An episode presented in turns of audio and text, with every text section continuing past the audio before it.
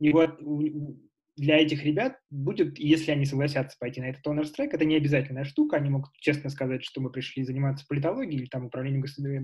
управлением государственным и не хотим никакого honors track. Вот, но если они согласятся и захотят э, быть на этом honors track, получат возможность, следующие две возможности. Первая возможность будет заключаться в дополнительных курсах к тем курсам, которые есть э, на той или иной программе. Это мы разрабатываем, прямо сейчас разрабатываем целый, целый набор э, курсов, факультативов специально для, для этих ребят. И э, особенность этих курсов заключается в том, ну, во-первых, в том, кто их читает. Мы считаем, что их читают лучшие профессора э, нашего факультета, э, что, в общем, для меня означает, что их читают лучшие профессора России. А с другой стороны, важно, что они как бы специально делаются междисциплинарными, таким образом, чтобы было понятно сразу, к чему это применяется. Это как бы совсем другой подход к, к тому, как мы верстаем курсы, потому что понятно, что обычно курсы в, в рамках образовательных программ выстраиваются так, что сначала базовые курсы, потом после базовых курсов специализированные курсы, вот курс э, для применения метод, э, для применения разных методов, вот курс для, для какого-то теоретического освоения. Эти курсы мы дизайним если можно так сказать, да, таким образом, чтобы там было сразу всего и много, и чтобы это как бы сразу было понятно, зачем это надо и как это работает, работает, э, будет работать дальше. Это первое. Я сказал два, э, как бы два предложения в рамках этого трека, но я сейчас понимаю, что их три. Второе — это то, что ребята смогут брать курсы из разных программ.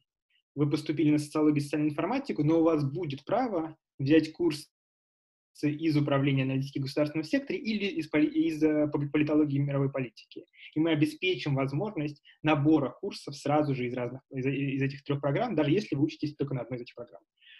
И третье, а, что, в общем, конечно же, для э, современной высшей школы экономики является не некоторым таким э, революционной штукой. Я думаю, что это, в дальнейшем это будет просто общее, общее место. Оно будет заключаться в том, что эта программа, этот трек будет э, предполагать право отложенного выбора направления подготовки, что буквально значит, что поступив на какую-то программу, например, на политологию и мировую политику, а, в конце второго курса вы будете иметь право, или ребята, которые поступят на эту программу, будут иметь право поменять направление подготовки, закончить университет по, другой, по другому направлению. Например, вы поступили на политологию, поняли, что политология — это, конечно, отличная штука, и там хорошие ребята, но управление аналитикой в государственном секторе вам ближе, интереснее. Вы хотите заканчивать университет как э, специалиста по государственному и муниципальному управлению.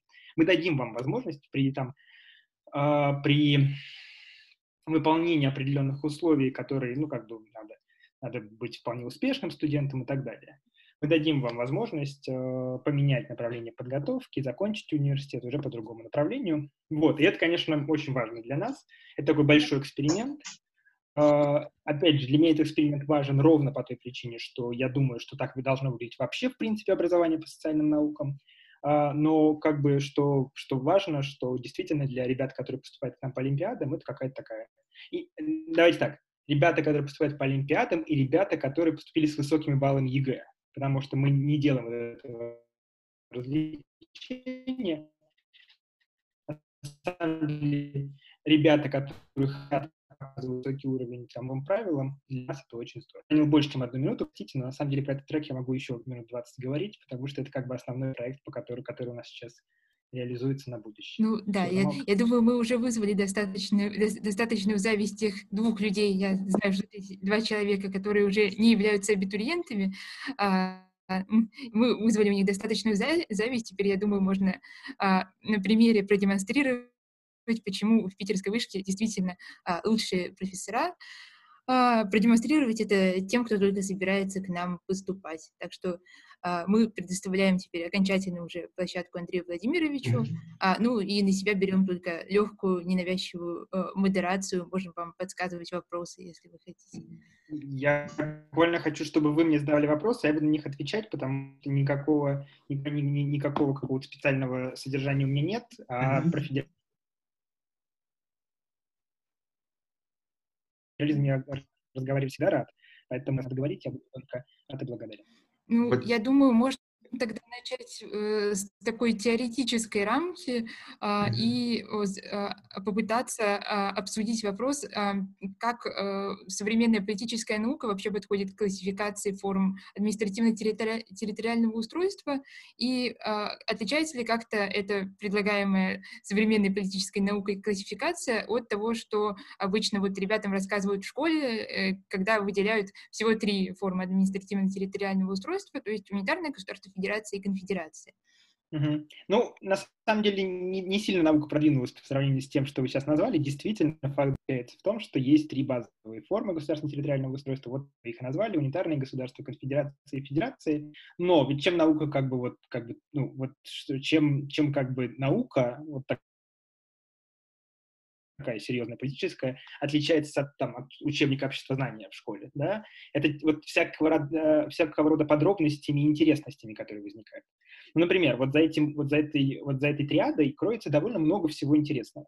Я назову несколько как бы основных э, вопросов, вокруг которых развивается э, какая-то дискуссия в этой области, буквально потому что я могу как бы вот на, на программе мы курс читаем по федерализму с, с профессором Ириной Марковной Бусыгиной, другим, вот действительно, кто уж действительно один из самых авторитетных специалистов по этой теме в России и в Европе, это, конечно, наш профессор Марковна Бусыгина, с которой я читаю там курс по политической регионалистике. А, но вот сейчас просто для затравки я назову пару дискуссий, которые ведутся, которые кажутся мне, мне интересными и перспективными.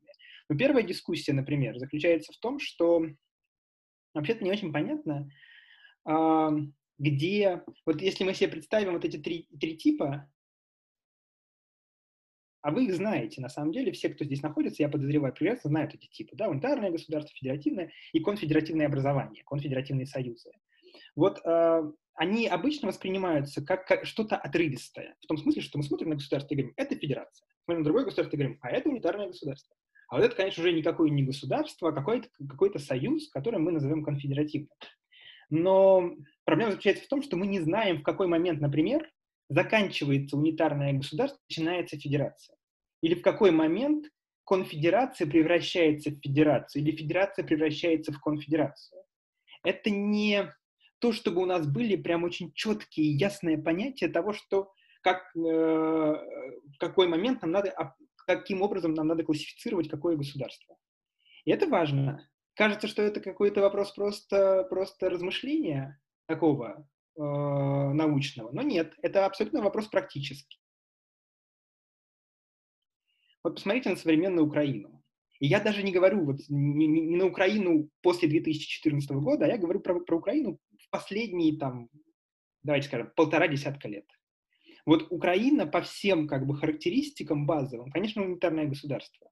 Но вообще-то оно такое децентрализованное унитарное государство, что э, когда начало, начались вот последние как бы вот события, связанные с, там, с, э, начались в 2014 году и дальше, стало понятно, что как бы вот назвать ее чистым унитарным государством сложно. Там какой-то уровень децентрализации есть. А если подумать, что у них Крым был, автономная республика Крым, то как, как вот, этот, вот эту крымскую ситуацию до 2014 года, еще раз, я, не, я сейчас не про влияние России говорю, а просто Украина до. А как ее описывать в, в, в терминах унитарного, унитарного государства? Практически невозможно. И э, это важный момент. Потому что вы знаете, что федерализация Украины является одним из, одним из пунктов в переговорах о современном состоянии Украины. Вывод войск, не вывод войск, а перемирие, не перемирие и так далее. Федерализация является важнейшим каким-то вопросом. Украина отказывается быть федерацией. Украина подталкивает к тому, чтобы быть федерацией. Но вообще-то Украина до 2014 года, если посмотреть отношения с Крымом, признаков федерации было очень много. Вопрос, который э, часто возникает, ну, например, ну вот вы знаете, что э, у Швейцарии есть официальное имя, э, название Швейцарская конфедерация что, в общем, как будто бы должно нас относить к тому, что она конфедерация. Но, конечно же, уже много-много лет Швейцария не является конфедерацией. Она является классическим федеративным государством. И, опять же, для Швейцарии это очень важно. Испания. Испания ни в одном своем документе не называет себя федеративным государством. Однако все ученые давным-давно признали Испанию э, федеративным государством. Для Испании принципиально политически важно не заявлять себя как федеративное государство, и вы понимаете почему потому что в тот же момент появится вопрос о правах э, этнических групп, территориальных групп и так далее. А, однако для ученых это, конечно же, уже федеративное государство, потому что оно соответствует всем, всем, всем, всем критериям федеративного государства. Так вот, что я хочу сказать. Дискуссия ведется о том, что государственное территориальное устройство — это не набор типов, это континуум, на ко по которому передвигаются государства, причем они могут передвигаться постоянно. Россия передвигается, Россия, Российская Федерация очень легко, но Россия была в какой-то момент федерацией, Россия в какой-то момент перестала быть федерацией, потом стала ближе к федерации, ну и так далее. То есть вот, вот этот вот разговор, он всегда очень важен, он всегда имеет очень важное политическое значение. Это вот первое, да, это первая дискуссия, которая существует вокруг, вокруг, вокруг типологии. Второе, эм, ну вот смотрите, мы обычно приравниваем э, федерацию и федерализм. Ну, для нас это примерно одно и то же, но нет есть много типов федерализма, одним из которых является федерация. И опять же, вот такого рода вещи, вот такого рода как бы э, тонкости, они очень важны для ученых, очень важны для политологов, которые понимают смысл процессов. Они очень сложны для, для людей на улице, вот там, под дождем сейчас у меня. Потому что этим людям как бы каждый раз надо объяснять, что происходит. Ну, опять же, смотрите, вот есть Финляндия, любимая мною страна она везде у нас считается какой, каким государством? Конечно же, унитарным. И, в общем, так и есть. Но у Финляндии есть Аландские острова, а, с которыми у них явно какие-то более сложные отношения, чем, а, чем отношения а, унитарные. При этом и федерации ее назвать нельзя. Ну, такая же история, как с Украиной и ее отношениями с, с Республикой Крым до 2014 года. И э, для этого на самом деле есть специальные термины. Там дальше надо разбираться, потому что есть много разных терминов. Есть, например, термин федератизм. Есть термин, который по-английски звучит как associated statehood. Есть э, еще разного рода союзнические отношения. И они все являются частью федерализма. Это значит буквально, что нам надо понять, что такое федерализм, как особый тип взаимоотношений между центром и какой-то частью, либо всеми э, территориями, э, либо какой-то частью только э, территории. Вот этот особый тип мы называем федерализмом, но дальше надо выяснять, что это за федерализм, какого типа. Потому что федерация как тип имеет четко сформулированные характеристики. Захотите, я, мы их обсудим. Если не захотите, можем не обсуждать, потому что это какая- какая-то известная такая, а, такая история. Но дальше, я так понимаю, что будут вопросы. Мы все равно будем так или иначе да, да. Но, но важно, давайте я закончу, но важно, что э, когда разговор все время ведется вокруг того, быть кому-то федерацией, не быть кому-то федерацией, давайте прямо скажем, для ученых и для политологов, этот, этот разговор немножко, сейчас скажу, бесячий. В том смысле, что он как бы не так должен вестись. Это для людей с улицы легко сказать, федерация или не федерация. Мы знаем, что есть много типов федерализма, и не, не обязательно быть федерацией, чтобы включать федералистские сюжеты. Сюжеты, связанные, или рецепты, связанные с федерализмом. Это тоже очень важно. Вот такого рода сложности и порождаются, как вот существуют в этой, вот в этой классической типологии. Они очень интересны. Они все время вызывают у нас какое-то там ощущение по поизучать еще что-то, понять, как это выглядит в мире, как это выглядит в России и так далее. Вот. А, тогда, раз мы определили, что э, федерализм это определенный феномен, и мы к его изучению подходим как к изучению определенного феномена. И все э, феномены имеют а, какую-то локализацию во времени и пространстве. Вот был ли такой момент, когда федерализм появился, вот как феномен, как те отношения, которые мы хотим изучать? И э, сколько лет? Ну вот просто представить на этой временной шкале, когда появилось то, что мы вот сейчас называем федерализмом. Ну вот смотрите, то, что мы называем федерализмом, это бесконечная история абсолютно, со всякого рода древних времен, когда были отношения между, э, между разными городами, например, греческими, да, древнегреческими, которые были такими союзническими. Вот для нас ведь конфедерация — это какой-то отдельный тип, да, но вообще-то конфедерация — это часть федерализма в широком смысле этого слова. Это не федерация, но это часть федерализма. Вот еще с тех времен как бы разного рода отношения между а, либо разными политиями, либо между политией и какой-то другой частью этой политии, это, конечно, вот такой федералистский, это федералистский сюжет, это бесконечный разговор. Но вот если вы, как бы, если мы посмотрим именно на федерацию как тип, который нам знаком, с которым мы все понимаем, а, про который мы все понимаем, то у него есть на самом деле а, довольно ясная временная перспектива. Она связана с созданием Конституции Соединенных Штатов Америки, при которой Соединенные Штаты Америки живут в настоящее время.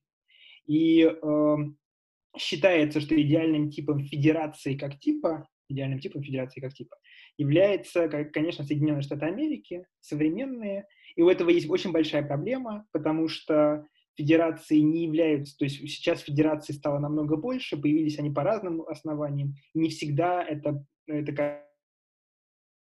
как бы соответствие, соответствует тому, как появились, появились Соединенные Штаты Америки. Да, я тебе сразу скажу, да, чтобы просто было понятно. Может быть, я потом еще что-то буду добавлять к этому.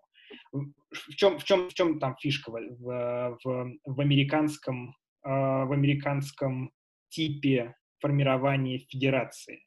Э, мы знаем, что существовала конфедерация. Это, по сути, были э, более или менее суверенные государства, states, штаты, а, которые сначала, сначала образовали конфедеративное образование, после этого, на самом деле, там, после долгих перипетий, сформировали более э, централизованное государство, который, которым и стали Соединенные Штаты Америки. И, и вот это очень важно, что это федерация, которая появилась в результате централизации, в результате собирания э, территорий в одну большую страну. И мы знаем, что не все федерации цивилизации современно образовались, образовывались таким образом. Но так как именно Соединенные Штаты Америки стали таким важным прототипом, мы довольно часто путаем, а, думая, что все федерации должны подчиняться американским правилам, как бы американской модели. Это не так, конечно же, потому что в какой-то момент, и на самом деле мы знаем этот момент, в 20 веке появилось большое количество федераций, которые появились иначе, совсем другим образом. Этот другой образ был децентрализация, когда существовало унитарное государство, и по разным причинам, и мы знаем по, по каким причинам, прежде всего, это этнические конфликты. На территории этих, э, этих э, унитарных государств э, существовали этнические и межэтнические конфликты. Какая-то группа этническая, особенно если она жила, жила компактно на определенной территории, стала заявлять свои права. Права на язык, права на собственную культуру, права на на участие в процессе принятия общегражданских, общегосударственных политических решений. И в результате, для того, чтобы не потерять эту территорию с этой этнической группой, а, люди, эти государства приходят к федеративному решению и создают федеративное государство. Совсем другое дело, как вы видите. Да? Там централизация, здесь децентрализация. И поэтому на самом деле, когда мы говорим про федерации, надо понимать, что там есть два мира американский, как бы американский. Там не только Америка, там Швейцария, там же, например, находится. То, что э, иногда мелькает Европейский Союз, это же тоже, в общем, та история. История собирания. И совсем другой мир – это мир, мир децентрализации. Это мир Бельгии, это мир Испании, это мир, ну, в известной мере, там, Италии, это мир э, Украины, если она станет э, федеративным образованием, федеративным, а, федеративной страной и так далее. Они развиваются по разным законам, там совершенно разные причины, там совершенно разные политические процессы, и это как бы просто вы можете изучать федерализм один, федерацию один или федерацию два, это просто разные истории. Ну, вот э, вы уже частично ответили на этот вопрос, но вот продолжая э, обсуждение такого исторического аспекта а, развития федерации, а, может быть, вы можете выделить вот еще а, какие-то изменения, какие-то трансформации, которые происходили с федерациями или там самим понятием федерализма с течением времени. То есть мы уже установили, что до старых, старые федерации, если можно их так назвать, сформировались а, путем а, централизации, а новые, опять-таки, если можно их так а, сгруппировать, а, они сформировались э, в результате децентрализации. Ну, может быть, есть еще какие-то различия вот между, так сказать, тем, что было и тем, что стало. Да, я тут немножко, давайте, вот то, что мне в голову сейчас пришло, очень важный момент, который надо произнести, потому что часто мы используем, и это, это относится к вашему вопросу. Понимаете, в чем дело? А, надо признать, что вот есть такое же понятие децентрализация. Мы его сейчас использовали, там, децентрализация, да, по, по, по, по, по пути децентрализации формируются современные федерации. Дело в том, что в последние 50, 60, 70 лет все государства децентрализуются. И э, это важный момент, это важная характеристика современного государственного управления в современных государствах. Все децентрализуется, даже если вы этого не хотите. Это связано, ну, с одной стороны, понятно, что это связано с, там, с размером государства. Государства большие, ими надо как-то управлять. И вся наука говорит о том, что, типа, разделяя власть, вы лучше, чем, чем, чем собирая все в одном. Мы, у нас появляется в голове, не знаю, появляется ли у наших слушателей в голове, а, но я тут вижу какое-то количество студентов а, а, и бывших студентов и так далее, у них точно появляется, но, наверное, у ребят, э, которые наши будущие студенты, тоже в голове может появиться там информационная асимметрия, а, словосочетаний и прочее. Всякого рода проблемы, которые возникают, когда вы пытаетесь управлять чем-то большим и неоднородным. И поэтому децентрализация — это важ, важнейший сейчас принцип. Поэтому сейчас сложно говорить, вот есть унитарные государства и федеративные государства. Факт заключается в том, что сейчас все государства являются в той или иной мере децентрализованными. И это важная какая-то характеристика современных государств. Мы можем, например, обнаружить очень децентрализованные унитарные государства, и довольно централизованные федеративные государства. И ну, с децентрализацией есть еще такая история, что вот смотрите, когда мы обычно говорим про федерации, мы же говорим про политическую власть. И это, это осо- особенность федерации. Да? Если у нас все децентрализуется, то как же нам отделить децентрализованные государства от федеративных государств? Но вот когда мы говорим про, а, про федерации, мы говорим прежде всего про политическую власть мы говорим про, взаимо... про политические взаимоотношения между центральным уровнем и субнациональным уровнем, региональным. И, да, и там дальше местным самоуправлением.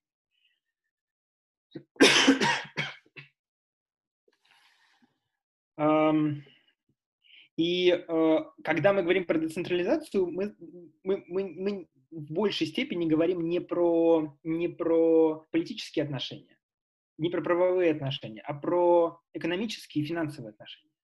И это важно. Это вносит свои коррективы в то, что сейчас происходит, собственно, с государственным управлением в странах, потому что вы можете себе представить, что политически все может быть довольно централизовано. Хотя понятно, что в демократии сложно что-то централизовать уже окончательно. Да? но при этом финансово у вас может быть довольно высоко, высокий уровень децентрализации. И и это важно с той точки зрения, что ну, у этого есть какие-то последствия. Если у вас очень серьезная децентрализация финансовая, фискальная, экономическая, то ждите требований со стороны регионов о большей политической власти. Оно по-другому не бывает. Да? Сильные э, субнациональные лидеры в какой-то момент поняв, что они вполне себе экономически состоятельны и самостоятельны, задаются вопросом, почему бы, почему бы у них, почему у них нет больше власти реально. И, и с этой точки зрения, поэтому вообще-то у нас есть общий сдвиг в сторону федеративных решений в мире. Это, конечно, конечно же, важно. И э, ну, и вот, это, вот, эту, вот эту вещь надо просто иметь в виду. Она, это вот действительно тенденция последних, по, по, последнего полвека, и она как бы довольно сильно сказывается федеративные системы, такие классические, то есть тоже начинают как-то себя не очень уютно чувствовать. Там. Они назвались федерациями, а при этом часто они более централизованные, чем многие унитарные государства современные. И вот, вот в этом есть, есть какая-то какая новизна. Еще один момент, на который я хочу ваше внимание обратить, я уже начал немножко про него говорить, это то, что вообще-то федерация очень важна для языка, для политического языка. Назвать себя федерацией или не называть себя федерацией – это вопрос политический. При этом, что нам надо отделять ведь вопрос политический от, от, от вопроса фактического. Вопрос политический я вам уже при, пример привел. Испания отказывается называть себя федеративным государством. Украина никогда не назовет себя, или долго будет держаться и не будет называть себя федеративным государством, если только ее не заставят э, себя так назвать. Россия по Конституции э, и в языке своих лидеров все время называет себя федеративным государством. При этом Испания является федеративным государством, а Россия не является классическим федеративным государством, она является чем угодно, но не, феди... но, не классическим федеративным государством. Скорее, является а, децентрализованным унитарным государством. Вот это важный тоже момент.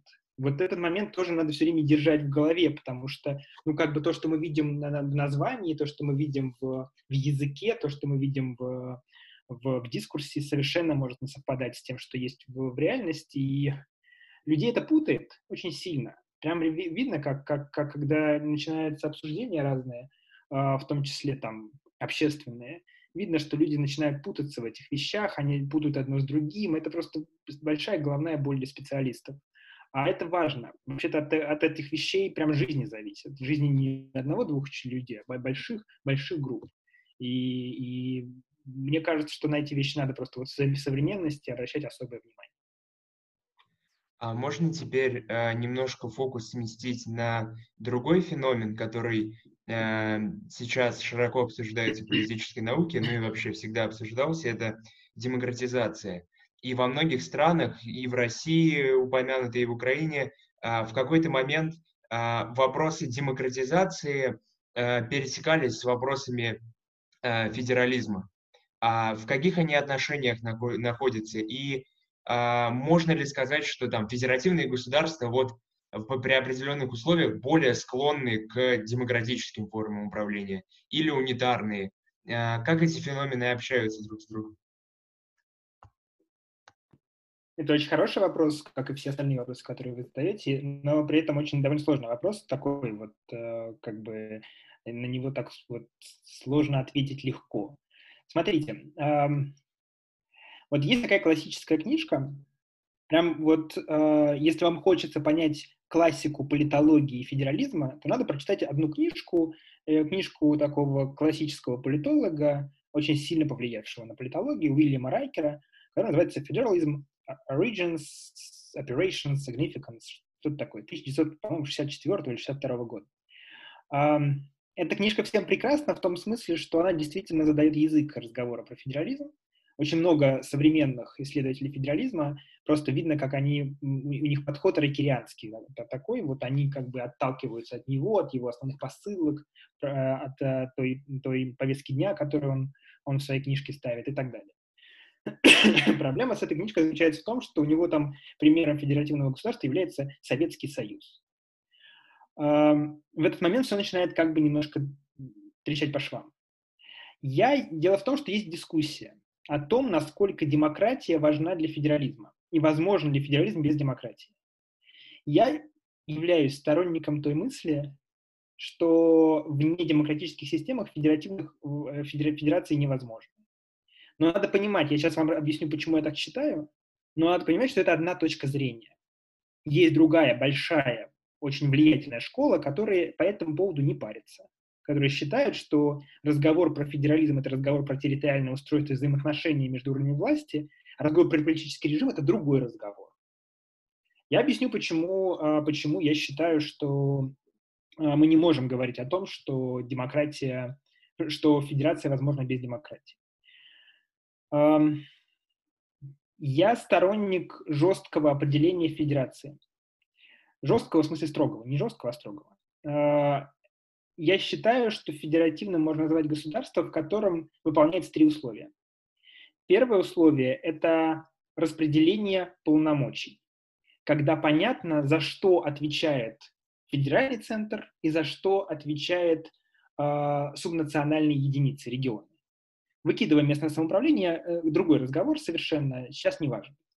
Э, вот если мы понимаем, за что отвечает федеральный центр, за что отвечает э, э, регионы, если мы знаем, и они знают, что они вот ровно у них есть разделение, и никто не может их заставить заниматься чем-то другим, или вернее не заниматься тем, чем они хотят. То есть если сказано образование за регионами, никто не может вмешаться э, в, в, в, эту их, э, в, в, эту их э, сферу компетенции. Это важно, это первое. Второе, это э, Давайте я сейчас вторым скажу э, для поддержания такой у некоторого уровня э, э, как бы суровости. Вторым я назову третье, да. А второе для, сейчас для меня – это возможность регионов принимать участие в решении общенациональных вопросов. Это важно. Мы понимаем, что если регионы не будут контролировать повестку федеральную, то довольно быстро федеральный центр все это дело закроет.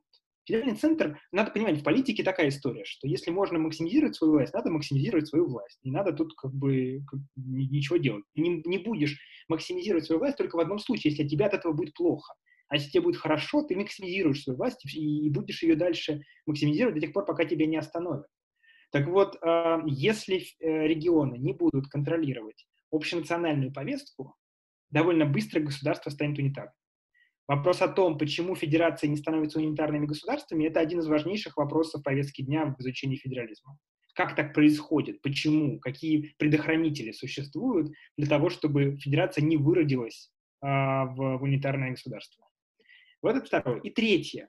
Третье важнейшее, э, важнейшая характеристика федеративных систем заключается в том, что федерации Э, федерации существует в том случае, если у региональных сообществ, то есть у населения конкретных регионов, субъектов федерации, субнациональных единиц, как хотите назовите, есть право самим себе избирать важнейших должностных лиц. То есть им ни, никак федеральный центр не может повлиять на то, кто будет губернатором, кто будет сидеть в законодательных собраниях, легислатурах, кто, если избираются, избирают судьи, кто будет судьями, если избирают прокуроров, кто будет прокурорами. Федеральный центр это не решает. Федеральный центр может через свои каналы пытаться повлиять на это на, в конкурентной среде, но не может решить. Так вот, смотрите, вот это вот третье, на самом деле обычно его называют вторым, э, эту характеристику. Вот эта политическая автономия, так называемая, возможность избирать она невозможна, если у вас нет демократии. Она, она тут же все ломается. Если у вас нет демократических механизмов, то у вас не может сообщество ни, ничего делать, у вас сообщество не может выразить себя. А без этого все ломается. Представьте себе, что у вас э, нет политической автономии, у вас есть все остальное, у вас есть разделение обязанностей, полномочий, и у вас есть право э, пытаться там контролировать э, э, общенациональную повестку но у вас нет собственных лидеров. Все ваши лидеры назначены федеральным центром. Что это значит? Значит, что они полностью подконтрольны федеральному центру.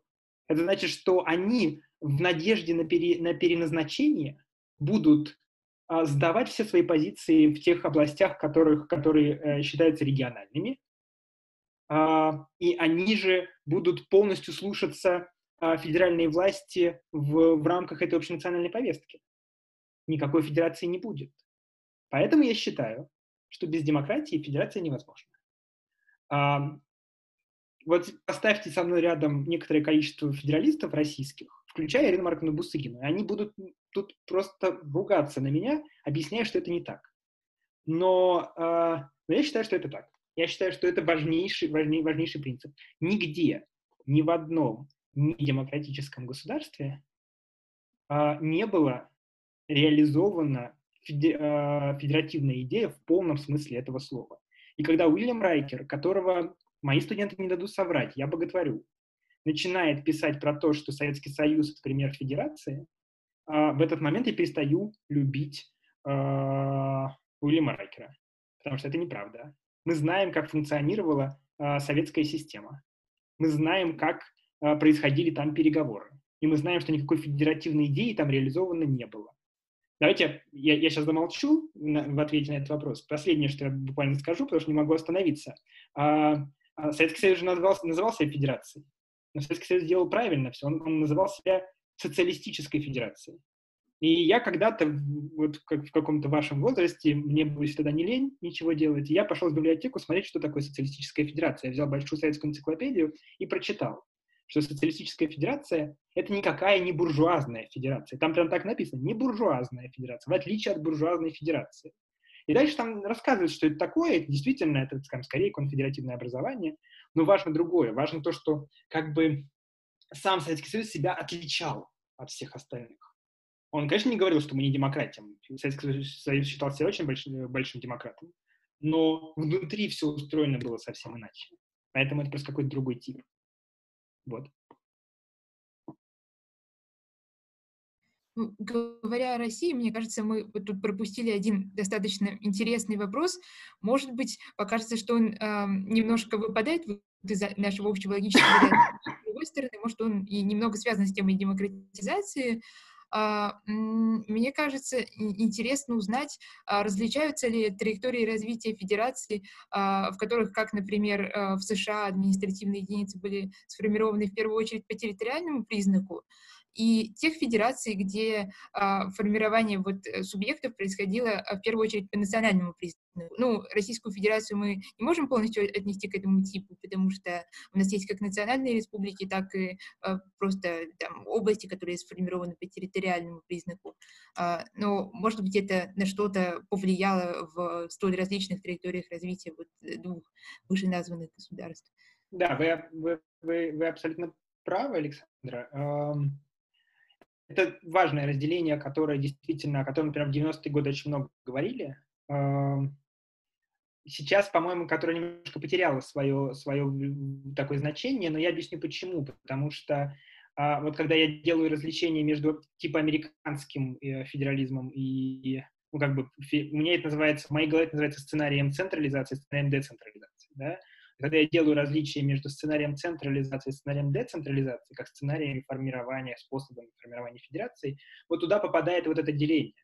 Потому что э, часто, более-менее, ну там, довольно часто, и централизация предполагает все-таки создание федерации по территориальному принципу, а децентрализация, мы же поговорили о том, почему децентрализуются унитарные государства, они же не по доброй воле это делают.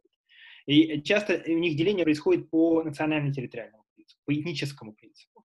И вот в эту дискуссию это все уходит, но вы правы, вообще, это важный вопрос. Он действительно много всего как бы поднимает других важных, важных вопросов. Ну, смотрите, э, есть дискуссия, ну, еще есть одна вещь, связанная с этим, это дискуссия о симметричной и асимметричной федерации, э, потому что когда у вас все субъекты федерации территориальные, административно-территориальный. Тут что делить да, все, все, все одинаковые, все административно-территориальные, у всех одни и те же права. А если у вас какие-то этнические, то ведь э, там же по-разному может быть. Э, кто-то выторговал себе в процессе, в том числе крови, ну, как формируется федерации по сценарию децентрализации. Это же не то, что пришли, пришла этническая группа и говорит, знаете, мы уйдем. Если вы нас не сделаете федерацией, или ну, мы уйдем из вашей страны. Так не бывает. Оно бывает так. Они говорят, дайте нам больше прав. Федеральный центр будущий говорит, не дам вам больше прав. Те говорят, ну тогда мы сейчас погромы начнем. Ну, начинается. Начинаются погромы, вводятся войска, проливается куча крови, проходит 10 лет, 15 лет, все друг друга перерезают, в конце концов становится понятно, что никому от этого не хорошо, уйти те не могут, федера... центральные власти ничего не могут э, контролировать, в итоге приходит к, федеративным, к, федеративной, э, к федеративному решению. Но ведь это значит буквально следующее. Кто больше крови пролил, какая этническая группа, та больше и, и получит, э, та больше получит прав. Появляется идея асимметричной федерации. У одного субъекта федерации одно количество прав, у другого э, субъекта федерации другое количество прав. И э, вот, это, вот эти разговоры очень важны. Считается, что асимметричные федерации и этнические федерации нестабильны. Так считается. При этом, э, в отличие от административно-территориальных и симметричных федераций. При этом я хочу обратить ваше внимание вот на какой важный практический момент.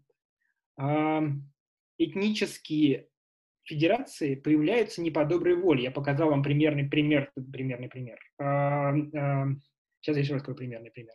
Пример того, как формируются, формируются федерации этнические они происходят не по доброй воле, они происходят чаще, обычно в, резу, в результате э, террористических актов, военных столкновений и всего прочего. Никто не хочет создавать этнические федерации, их приходится создавать. И ровно по этой причине разговаривать о том, насколько они стабильны и нестабильны, нет никакого смысла, потому что выбора нет. Потому что они создаются, потому что другого варианта не существует. Но, а, а это значит буквально следующее. Я сейчас брошу тезис, который прям вот приходите к нам на курс по политической регионалистике. Я готов на эту тему разговаривать бесконечно долго, правда, на английском языке, к сожалению. А, история заключается в том, что если страна начала децентрализовываться, то очень сложно ее не остановить эту децентрализацию. Когда я это говорю, я имею в виду не год, два, три, я имею в виду какую-то десятилетие. Но если страна начала децентрализовываться, она будет децентрализовываться дальше. Она по определению нестабильна. И поэтому, конечно же, федерации, формируемые как на территориальной, еще и по сценарию децентрализации, это очень нестабильные системы с очень высоким риском распаду в долгосрочной перспективе. Но в то же самое время, э, вообще-то, если уж так себе представить, территориальные системы всегда, всегда очень, ну, а, очень нестабильны. Они всегда меняются. Опять же, американская система нас скорее здесь э, скорее здесь нам дают неправильное представление о федерациях и о территориальных системах, потому что она довольно стабильна. Правда, есть большое, большое количество исследователей, которые показывают, что нифига она не стабильна, прошу прощения, ничего она не стабильна, она на самом деле скорее довольно нестабильна, потому что она все больше и больше централизуется. Исследования показывают, что США столетней давности и США сейчас — это две разные территориальные системы, потому что федеральный центр стал настолько сильным, что уже как бы, это, конечно, все еще федерация, но очень централизованная федерация. А так, если мы говорим про это территориальные э, федерации, то да, они дестабилизируемые, они склонны к распаду, а это такое временное, но опять же, временное в, порядке, там, мы можем десятилетиями считать, решение для того, чтобы что-то, э, чтобы удержать государство единым. А можно ну, кстати, пример здесь, давайте, извините, Давид, я просто... Да, да, конечно. Пример здесь Бельгия. Мой, мой любимый пример здесь Бельгия, потому что Бельгия считается очень, очень нестабильным э, государственным образованием, при этом это, это классический пример федерации, появившийся по, по сценарию децентрализации. Все там когда я был студентом, все считали, что вот-вот он развалится, потом, не знаю, помните вы это или нет, но какое-то время назад был большой политический кризис, полгода они жили без правительства, ровно из-за своей федеративной системы и тому, как устроена власть в этой системе. А, ничего страшного, не развалилось, живут дальше, они могут же прожить еще долгое время, но все время мы будем иметь в виду, что вполне возможно, что в будущем они, эта карта изменится, это будет не, не Бельгия, а Фландрия и Волония и, и так далее. Да? Ничего страшного в этом не вижу, но просто сам факт, он как бы о многом, ну, о многом нас информирует. А я бы теперь хотел э, спросить, э, представим себя э, на месте правителя федерации, э, молодой реформатор пришел к власти федерации, и другой молодой реформатор, э, его знакомый, э, пришел к власти в унитарном государстве. Они оба полны э, энтузиазма начать реформы в стране. Как будут развиваться, как по-разному сложатся их судьбы, их э, стратегии реформ и что политическая наука может об этом сказать? Ну, обоим будет плохо. Uh, обоим будет сложно. Опять же, по той причине, по которой я уже обрисовал. Не так важна федерация или не федерация, сколько важна децентрализованность системы. Да? Давайте прямо скажем, современные системы очень децентрализованы. Это значит буквально следующее, что ну, э, просто за счет того, что они большие. Понятно, что если мы говорим про Люксембург, да, или про Монако, или еще про что-нибудь, то там это будет работать как-то иначе. Даже про Финляндию это будет работать иначе, хотя нет, в Финляндии тоже довольно сложно. Я тут наблюдал с большим интересом э, э, про то, как пытались провести реформу здравоохранения в, в э, Финляндии. А я хочу тут сделать одно, одно, одно замечание и сказать, что на самом деле вот нам кажется, что мы говорим про федерализм. На самом деле нет, конечно. Вот, вот вы когда меня представляли, сказали, что я специалист по федерализму и еще по государственному управлению. Это так и есть. Я начинал как специалист по федерализму, я, я в, в, в, в университете, когда на специалитете учился, изучал федерализм, я пришел в магистратуру, изучал федерализм, я пришел в аспирантуру, написал работу о федерализме.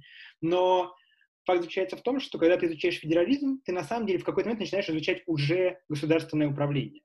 Потому что это же не вопрос как бы не, не, не просто про какие-то там... Ну, часто, когда люди изучают федерализм, они там про партии описывают взаимоотношения между губернаторами. Вот моя любимая тема в федерализме — это отношения между уровнями власти по поводу разных policies, политических курсов, государственных политик. Вот там у меня там какое-то время назад вышла работа по образованию в России.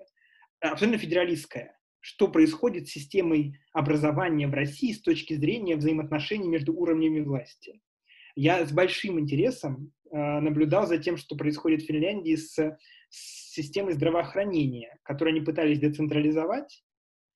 И Финляндия небольшое государство, по, по количеству народу меньше, чем в Петербурге живет. Но, но не получилось. А, и это значит, что... Почему? Потому что современные государства очень децентрализованные бюрократически. Это значит буквально, что у вас на каждом уровне куча каких-то важных чиновников.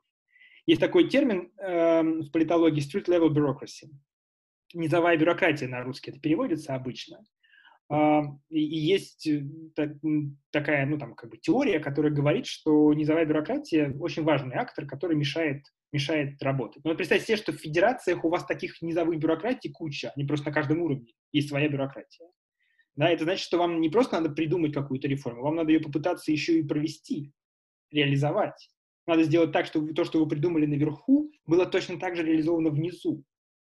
А федерация усложняет эту схему, давайте это признаем, просто за счет того, что у среднего звена, у губернаторов, есть своя политическая воля и своя политическая повестка. В унитарных государствах такого, такой политической повестки нет, конечно же. Ровно поэтому Россия не федерация задайте вопрос о политической, собственной политической повестке российских губернаторов, и вы увидите, что ее собственной нет, она у них может быть, до тех пор, пока она не противоречит федеральной. А, но в федерациях, конечно же, такая политическая повестка есть, люди отвечают перед собственными сообществами. И поэтому вам для того, чтобы реформу провести, вам надо сначала как бы вот этот вот уровень пробить, а, а потом добраться до низовой бюрократии и дальше уже иметь дело с низовой бюрократией. Ну и в унитарных государствах, прямо скажем, как бы, если это демократическое государство, в демократиях сложно проводить реформы. Если это демократические государства, то, ну, может быть, чуть легче будет. Ну, как бы вот уровень как бы регионов пройдется легко. Но бюрократия, она везде бюрократия, она везде работает как такой сложный механизм, у которого есть собственные интересы, вне зависимости от того, федеративная эта система или унитарная эта система. И поэтому, поэтому кажется, что обоим будет сложно, хотя специфика а, как бы реформенного процесса в, в федерациях, конечно же, существует.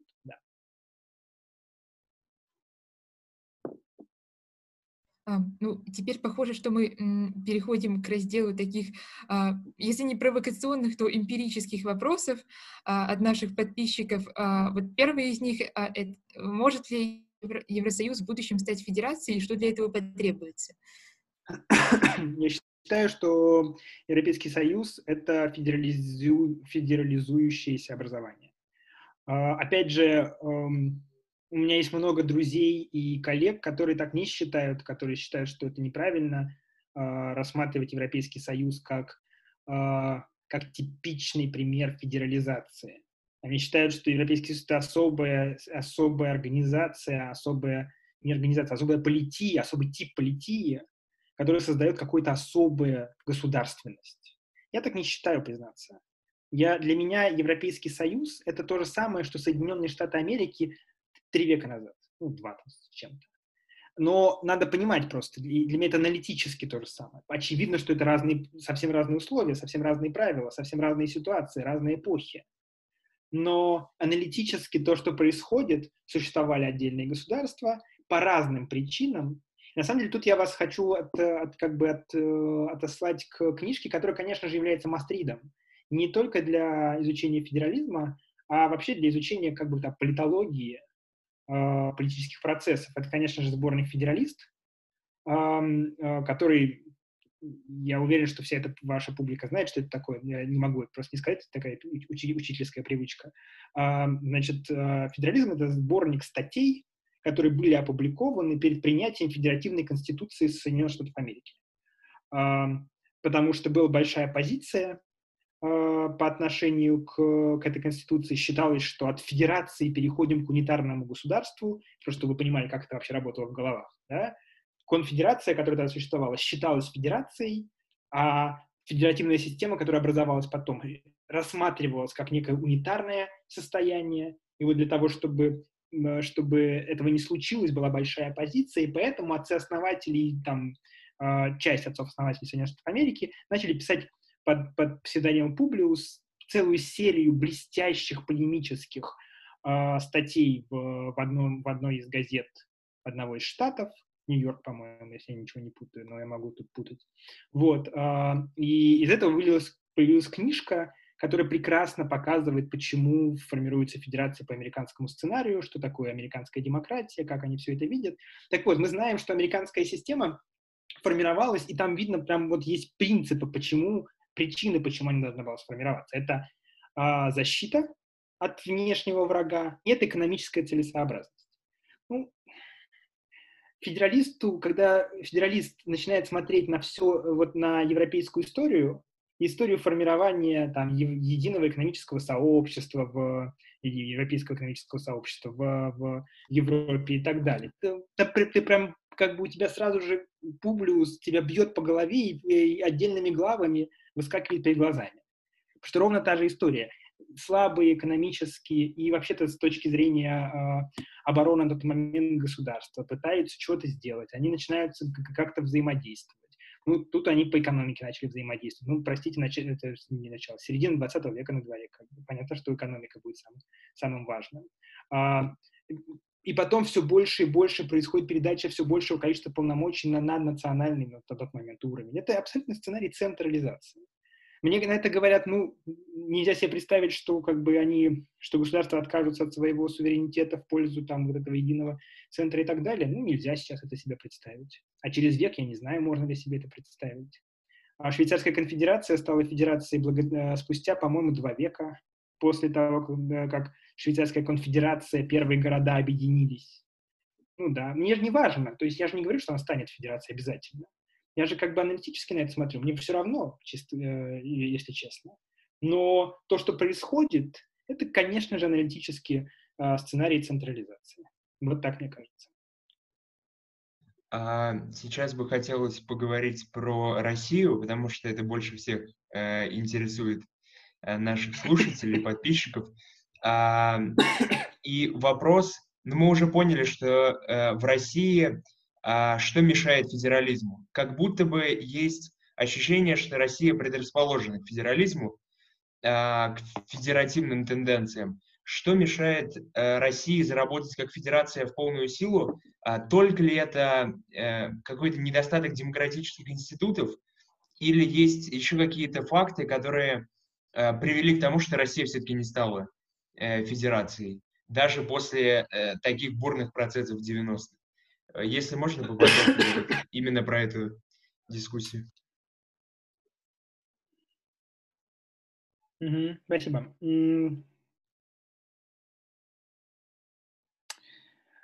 Давайте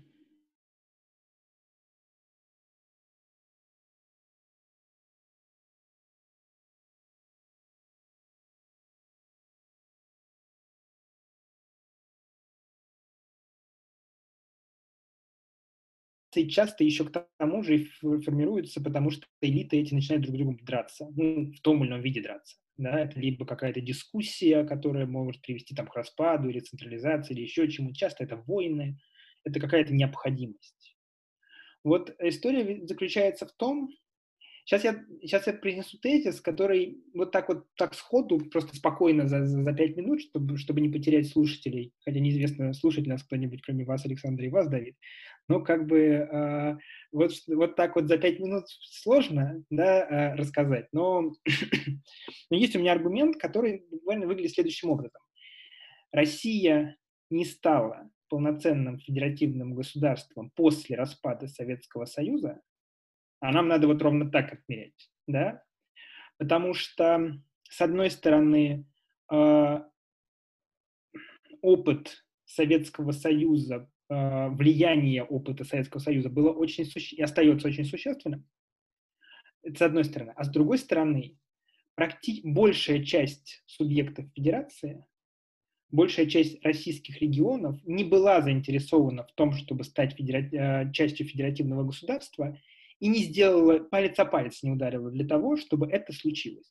Смотрите, а, надо понимать, что если мы пытаемся понять, по какому сценарию формировалась федерация в России, то это сценарий, конечно же, а, децентрализации. Если мы признаем, что Советский Союз был все-таки скорее унитарным образованием, хотя очень сложно, а, то, а потом случилась федеративная конституция, то это сценарий децентрализации, от унитарного, от более э, объединенного к менее объединенному. Но и мы уже поговорили о том, что сценарий децентрализации предполагает, что э, сообщества региональные борются за свою, за свою э, автономию, борются за свою самостоятельность. Давайте вспомним, кто в России боролся за свою самостоятельность, так вот реально, с, с огнем и мечом в 90-е годы. Ну, вам в голову придет Чечня. Правильно придет. И мы видим, какой уровень автономии у Республики Чечня в настоящее время. Есть в России есть федеративные отношения между, между федеральным центром и отдельно взятым субъектом федерации, то это чеченская а, история, конечно же. Реально люди с, э, воевали за свою, за свою независимость. Кто там воевал, давайте оставим. Да? Можно отдельный курс по чеченской войне, а, ее особенностям прочитать а, с изучением того, кто там был, как там был. Не было бы так страшно, прочитали бы. Но но вообще-то действительно вот как бы чеченская история абсолютно федеративная история. Кто еще? Татарстан. Татарстан действительно долгое время боролся за свою, за свою независимость, свой суверенитет. Там была другая проблема. Э, это была не то, что прям борьба, не на жизнь, а на смерть. Действительно, там э, в Татарстане была, и, может быть, даже существует э, довольно большая, большое движение такое, автономистское, я бы сказал. Да? А, которая действительно обеспечила а, Татарстану в, течение 90-х годов довольно существенной, существенную автономию. Посмотрите, что мы видим просто начиная с 2000-х годов. Татарстан не сделал ничего для того, чтобы защитить свою автономию. Как только к власти в, в России пришел сильный политический лидер, я сейчас без, без, без того, что там Россия стала скалеем, Путин наш президент и так далее. Сильный политический лидер по отношению, по, по сравнению с предыдущим политическим лидером, поддержанный населением а, политический лидер. Татарстан сдал все свои позиции, все до одной. И это, это значит буквально следующее. В России нет, кроме единственного примера, и мы знаем этот пример, в России нет э, регионов, которые готовы защищать свою автономию. И когда я говорю готовы защищать, я имею в виду вплоть до военных действий. Может быть, это хорошо. Тут надо быть очень внимательным. Да? Это прекрасно, что в России нет войн мы знаем, что это не совсем так. В России впихивают то там, то здесь э, разного рода э, проблемные ситуации, конфликтные ситуации и так далее.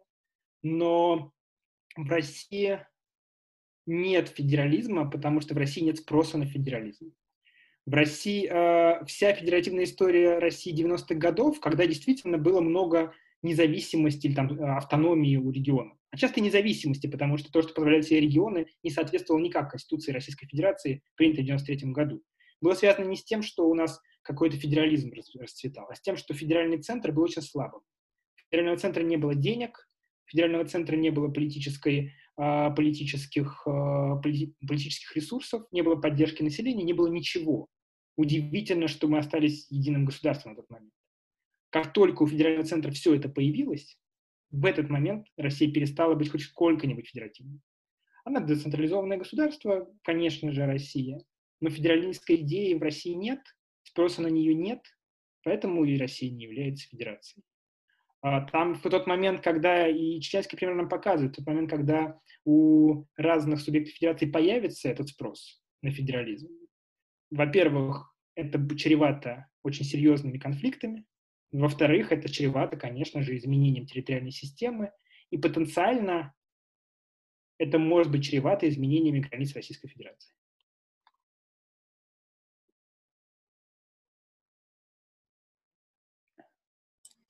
А, ну и похоже, что последний наш вопрос, э, по крайней мере, о России, естественно, мы не могли не затронуть эту тему. Приведет ли эпидемия коронавируса COVID-19 в России к усилению независимости регионов и федеративного начала?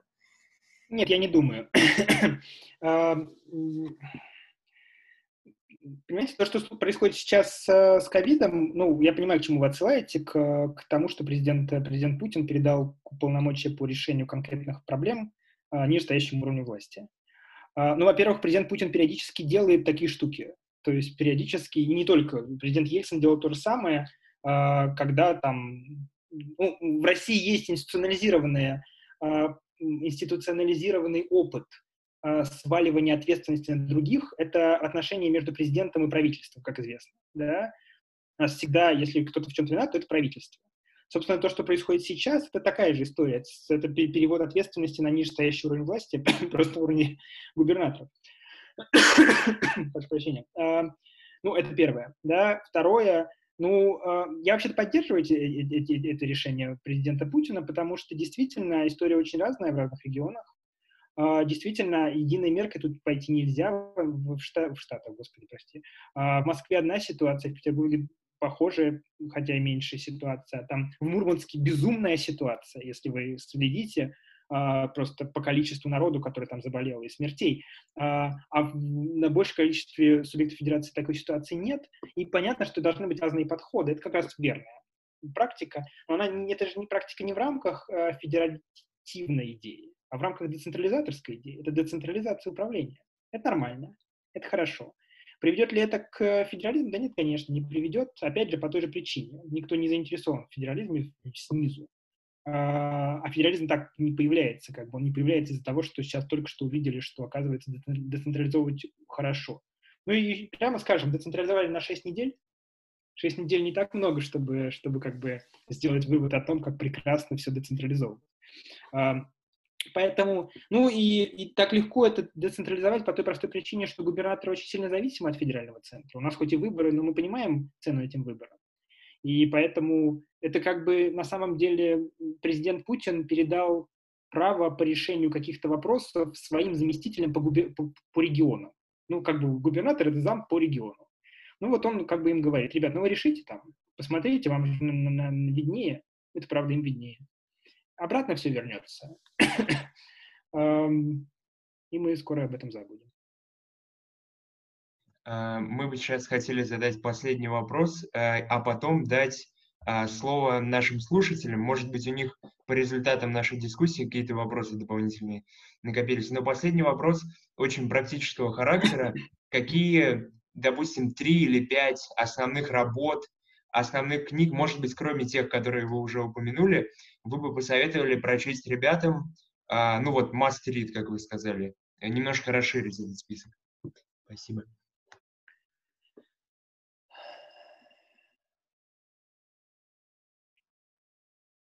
Ну, смотрите,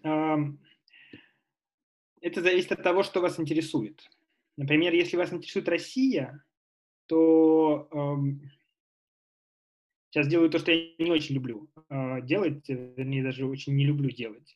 А, вот история, вот так вот, чтобы э, история развития федеративных, федеративных отношений в России, вот нет, не было такой хорошей нет, не было такой книжки, которая описывала бы нормально эту штуку, из-за чего мне пришлось написать такую книжку на самом деле. А, буквально, если вам хочется почитать, как развивались федеративные отношения в России в 90-е и 2000-е годы, не читайте всю мою книжку, возьмите одну главу оттуда, не помню какую, правда, она давно писалась, но есть такая книжка «Платить нельзя проигрывать», а, называется. И, а, соответственно, там можно это прочитать в каком-то таком ясном, удобоваримом, как мне кажется, виде. Это первое. Второе, по, вообще по всякого рода там вещам, связанных с децентрализацией и федерализмом, я вам не скажу книжки, но скажу авторов российских, которые на эту тему пишут отлично и замечательно. Это, это уже называемая здесь Ирина Марковна Бусыгина, это первый автор. А у них там с Михаилом Филипповым была хорошая книжка, может, даже очень хорошая книжка по децентрализации и по региональной политике. Это, конечно же, э, Наталья Васильевна Зубаревич, а, она не политолог, она, она эконом-географ или социальный географ. А, у нее разные книжки выходят и разные статьи, и это прекрасный автор, который отлично описывает, что происходит с, российским, с российской региональной политикой децентрализации. И есть такой человек, которого меньше знают, он менее, просто потому что он меньше как бы там у нас в, в интернете появляется, но который, на самом деле, конечно, один из, основных авторов по российскому федерализму, это Андрей Александрович Захаров. А, он работал, по-моему, в РГГУ, когда я последний раз с ним общался, может, где-то сейчас в другом месте. У него прям вышла серия книг, а главное, что он один из редакторов такого очень популярного журнала «Неприкосновенный запас», поэтому благодаря ему «Неприкосновенном запасе» все время появляются статьи про федерализм интересные. Ну и он пишет про федерализм очень интересно и правильно, на мой взгляд. А, это что касается такой российской повестки. Ну, есть, э, ну, вот я бы, если вы ставите вопрос про федерализм, то я бы вот этих авторов троих назвал, вот, и посоветовал бы одну главу из своей книжки. Значит, а, а, шире, если, то есть, ну, если вас интересует такая классика федеративная, то вот это я действительно уже назвал, это, это, это Federalist Papers, то есть заметки федералиста или там сборник федералист. Раз. Это действительно Райкер 2, хотя Райкер, может быть, вам менее интересен, он такой очень политологический, то есть его так надо читать под политологическим э, углом. Вот. Э, э, есть такой, уже, уже тоже умерший, к сожалению, насколько я понимаю, человек по фамилии Элейзер, он пишется по-разному, Элазар иногда пишется, иногда Элейзер пишется. У него вышла прям серия книг про федерализм в таком сравнительном, по comparative federalism. Он, конечно, классик федералистской идеи, у него много книг вышло за, за время, пока, пока, он, пока он жил и работал. Это хорошие книги с точки зрения того, чтобы увидеть разные федеративные модели, например. Он этим занимался. Он как бы в, на федерализм смотрел в сравнительном ключе. Ну, есть, есть, э, дальше это зависит от того, какая вас тематика интересует. Например, я говорил, что одной из основных тематик является вопрос о стабильности федеративных систем. А, вышло несколько книг очень хороших на эту тему. Авторы здесь. Вот есть такой автор Михаил Филиппов. А, он, его надо писать по-английски, потому что он американский ученый, хотя русского происхождения, российского. У него с, с Ардышуком Ардышук такой очень известный э, американский политолог, ученик Райкера. Э, и Шевцовой вышла книжка «Design and Federalism» в начале 2000-х годов, э, которая, которая на, самом, на самом деле много говорит, объясняет, как бы развивает аргумент Райкера по поводу того, почему возможны федеративные системы. Я вообще ни слова не сказал на эту тему в, это, в этом нашем разговоре, а там большая наука есть. Ну, есть, есть Дженна Беднар такая, которая тоже с другой стороны смотрит тоже на ту же самую проблему. Книг очень много про федерализм. Такой вот, чтобы прям вот, чтобы я сказал, что вот читайте вот именно эту работу, потому что она прям отражает современность. Назову вам одну, только одну назову. Значит, э, Ирина Марковна Бусыгина меня бы сейчас по голове стукнула бы рядом стоя. Э, у нас небольшая дискуссия по этому поводу, но я считаю, что настоящий прорыв в изучении не федерализма, а децентрализации. Мы чуть меньше говорили про децентрализацию, но все-таки это важно. А, за последнее время сделал автор, которого зовут Тулия Фалетти.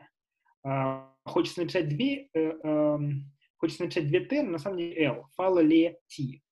А, это человек, который становится влиятельным, на мой взгляд, американским политологом. У нее вышла книжка эм, я сейчас боюсь просто перебрать название, но это довольно быстро, э, быстро гуглится, если вы загуглите Decentralization in Latin America. Децентрализация в Латинской Америке. Это очень хорошая книга, которая заставляет нас совсем иначе посмотреть на то, как происходит децентрализация. Я просто в двух словах скажу. Главный ее аргумент, он очень прикольный. Мы обычно привыкли верить в то, что децентрализация, децентрализация ведет увеличению власти региона. Она показывает, что это не так. Она показывает, что есть обстоятельства, при которых децентрализация еще больше закабаляет регион. И вообще-то я считаю, что российский пример – пример такого, такой ситуации, когда децентрализация происходит, а регионы становятся еще более зависимы от федерального центра. И это хорошая книга, она посвящена латиноамериканским странам, федеративным и нефедеративным.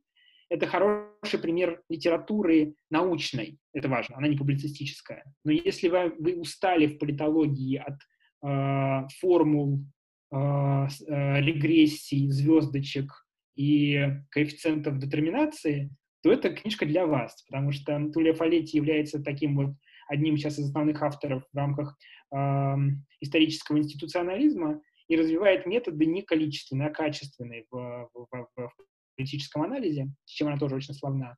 И мне кажется, что эту книжку, если вам интересны там отдельные страны, как они работают, очень интересно читать. Спасибо большое за, за то, как вы э, подробно отвечали на вопросы и вот финальный список литературы. Но если мы вас можем еще немножко задержать и попросить людей, которые здесь э, нас слушали все это время, задать, может, какие-то уточняющие вопросы или э, упомянуть то, что мы не упомянули, потому что очень широкая тема. Конечно, можно еще много о чем говорить.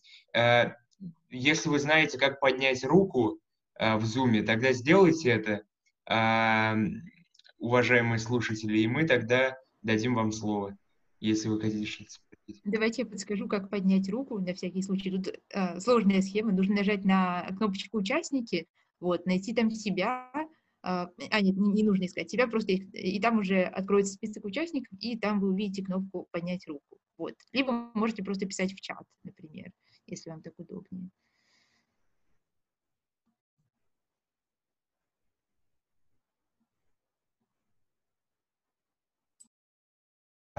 Роман Щербаков. А, пожалуйста, задавайте ваш вопрос. Здравствуйте, Александр Владимирович. Очень спасибо. Большое спасибо за лекцию, очень интересная. Из Красноярска вам задаю вопрос. А, слушал вашу лекцию, совсем вот запутался. Скажите, пожалуйста, ну так, хотя бы в двух словах, чем отличается а, унитарная, а, центра... Унитарная децентрализация от а, централизованного федерализма? Я вот не совсем да. понял. Или это все об одном и том же? Это правильный вопрос, абсолютно. Я ожидал, что я этим всех запутаю, так и должно быть. Смотрите, помните, я, я говорил, что для того, чтобы государство было федеративным, на мой взгляд, оно должно удовлетворять трем требованиям. Помните, распределение полномочий первое, а, политическая автономия второе, и э, право, возможность принимать участие в принятии общенациональных решений третье. Помните такое, да, я думаю? Вот это, вот это федеративное государство. Если какая-то из этих, вот какая-то из этих, э, какие-то из этих характеристик не выполняются, не реализуются, то это государство не может быть названо федеративным, на мой взгляд. Просто потому, что на самом деле внутренние процессы становятся нефедеративными. Федерация ломается. Тогда, ну, тогда логика нам говорит, что мы должны ее отнести к, к э, унитарным государствам. Но при этом надо понимать, что в таких государствах может быть очень децентрализованная система управления.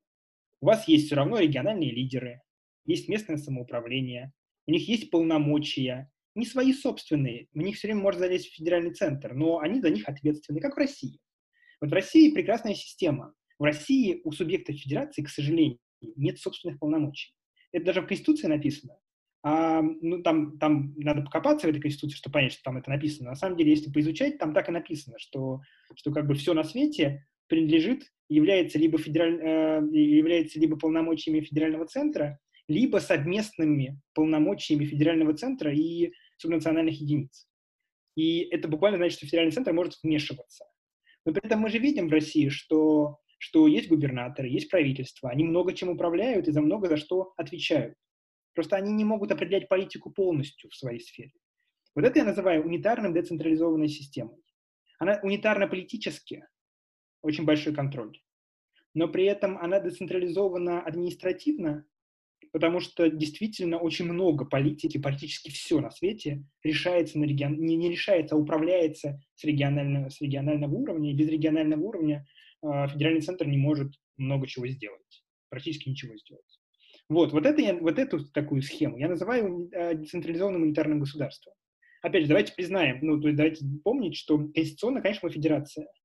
И вообще за разговоры о том, что Россия не федерация и все прочее, у нас тут статья Уголовного кодекса пишется, поэтому, ну, как бы тут надо быть, быть просто академически очень точным, э, объясняя, что мы имеем в виду. А, децентрализован, централизованная федерация — это другая схема. Это система, при которой у вас есть политические права у регионов, только, например, у них нет денег. Вот смотрите, у нас же в моей, вот в этой моей триаде э, этих самых э, характеристик вообще ни слова про деньги.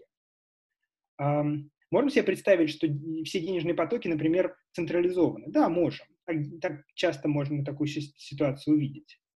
Э, и поэтому это как бы политические права есть, а финансы очень централизованные. Или, например, очень централизованная система принятия решений. Ну, э, часто Германия вспоминается в этом случае. Вы знаете, наверное, что в Германии есть такая дискуссия а, по поводу того, надо ли, надо ли помогать, должна, должен ли существовать распределительные финансовая, должна ли существовать распределительная финансовая система. Вы знаете, что в, в Германии есть очень развитые э, земли и не очень развитые, я мягко скажу, земли да, и вообще-то в общем аналитически это делится более-менее на старые новые земли, то есть на земли ГДР и ФРГ бывшие. И, э, и э, система работает таким образом, что она распределительная. Деньги забираются наверх, перераспределяются, раздаются, и понятно, что раздаются они в пользу регионов, которым нужна помощь экономическая, это объективное обстоятельство. Многие земли развитые хотели бы поменять эту систему, но не могут. Это централизованная система. Это абсолютно, конечно, федеративная схема. А, сказать, что в Германии не федерация, нельзя. Но при этом мы видим, что она очень централизована. Ну вот так, вот это вот деление, вот так я его, его прописываю. Но на самом деле это, конечно же, сложный вопрос. То есть вот так легко мне рассказывать то, что я как бы, мне кажется, я хорошо знаю то, о чем я говорю. Но вообще-то это надо сидеть действительно разбираться. Тут как бы надо их разделить, это, где федерация, где децентрализация, как это друг с дружкой состыковывается. Ну, но вообще-то вот и э, главное эти вещи, главное эти вещи не путать. Вот. Спасибо. А, может быть, у кого-то Ответил, еще Роман, немножко? Да, да, да, спасибо большое, да, теперь понятно, да, понял. Спасибо вам. Может, у кого-то... Вот, у Богдана Романова есть уточняющий вопрос. Пожалуйста. Здравствуйте, Владимирович. А Вот мы с Гадиром сидим, в Европе спорим. Вот э, новая новость, да, ведь, что объединяют Архангельскую область и НАУ. И вот мы все не можем никак с Гадиром решить, зачем вот это было сделано. То есть мы понимаем, да, что есть донорские и как бы есть донорские и дотационные регионы.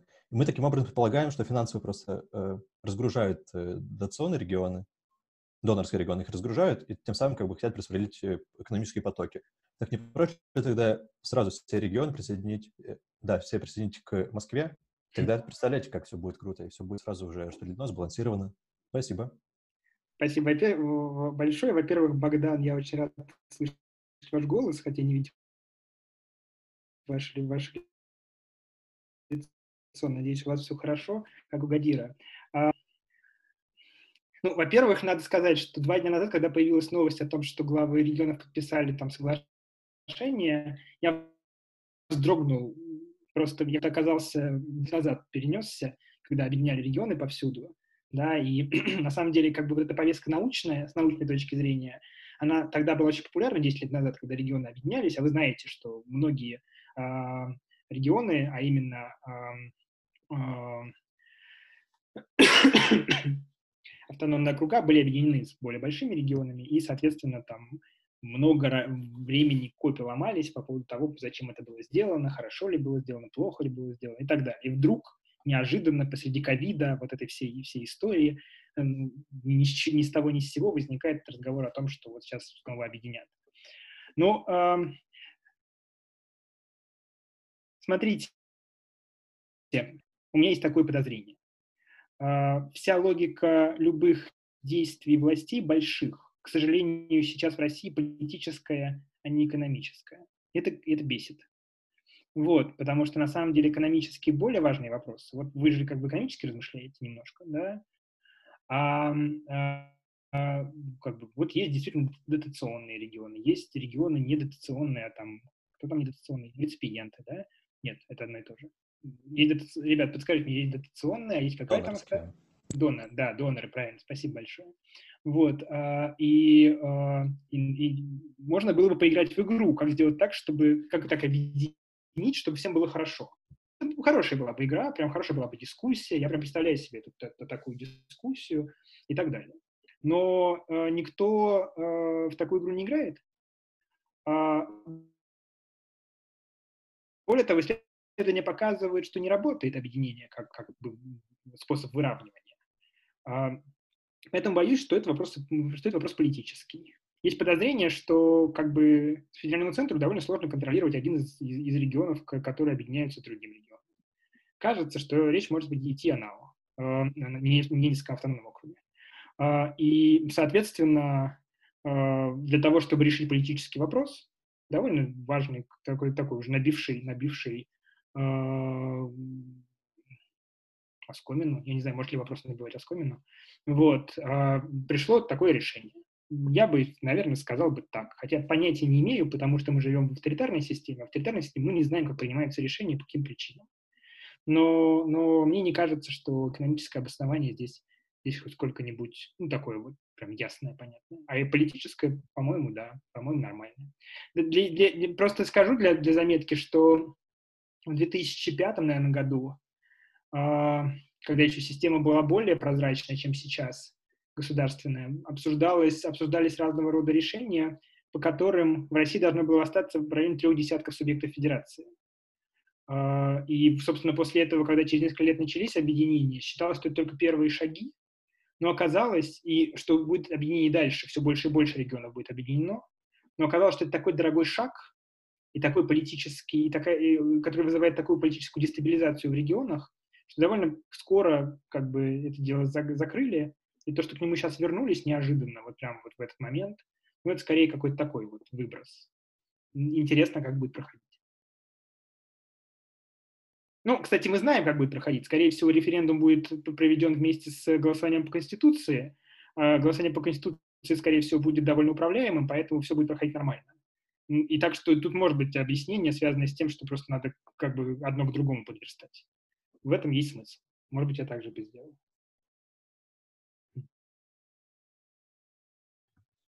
Богдан ответил? Да, конечно. Спасибо большое. Спасибо вам.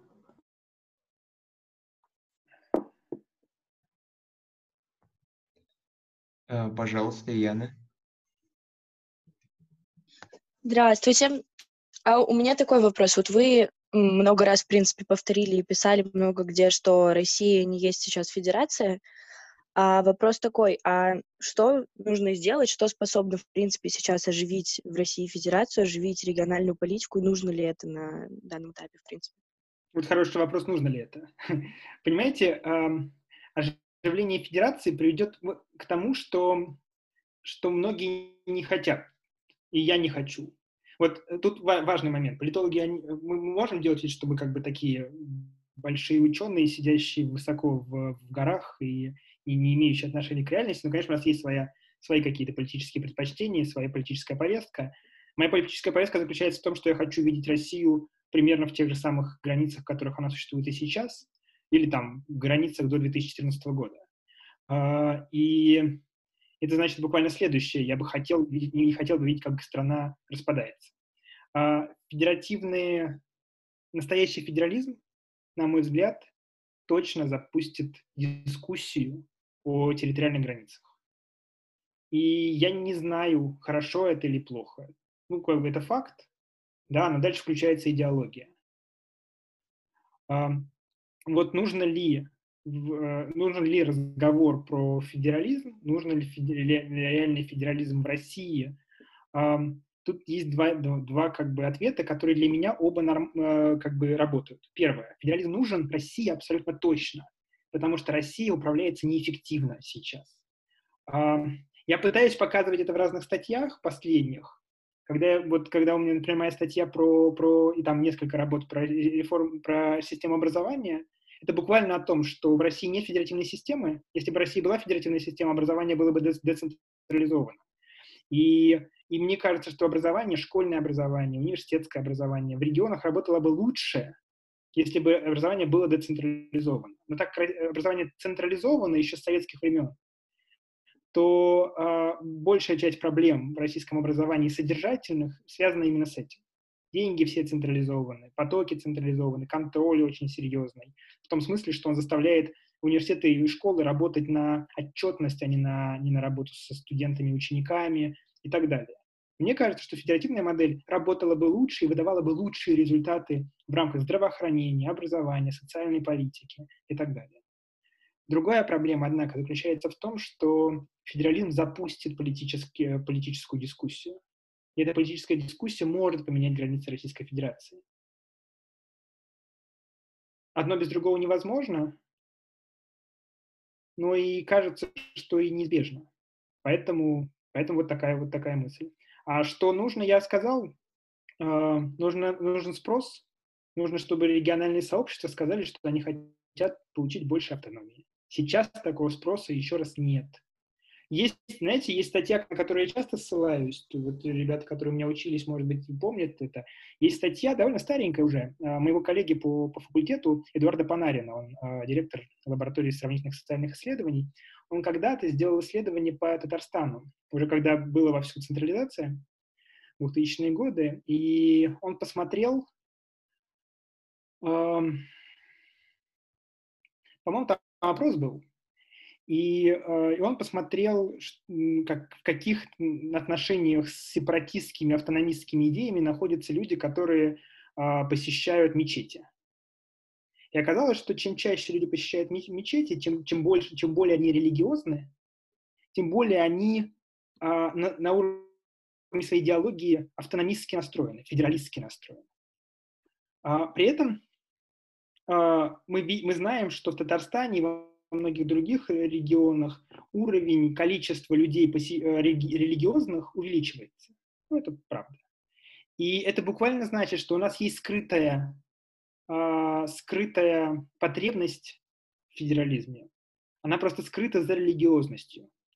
А, так как сейчас э, политика довольно репрессивная, то э, люди не говорят «хочу федерализм», можно, можно реально попасть под суд.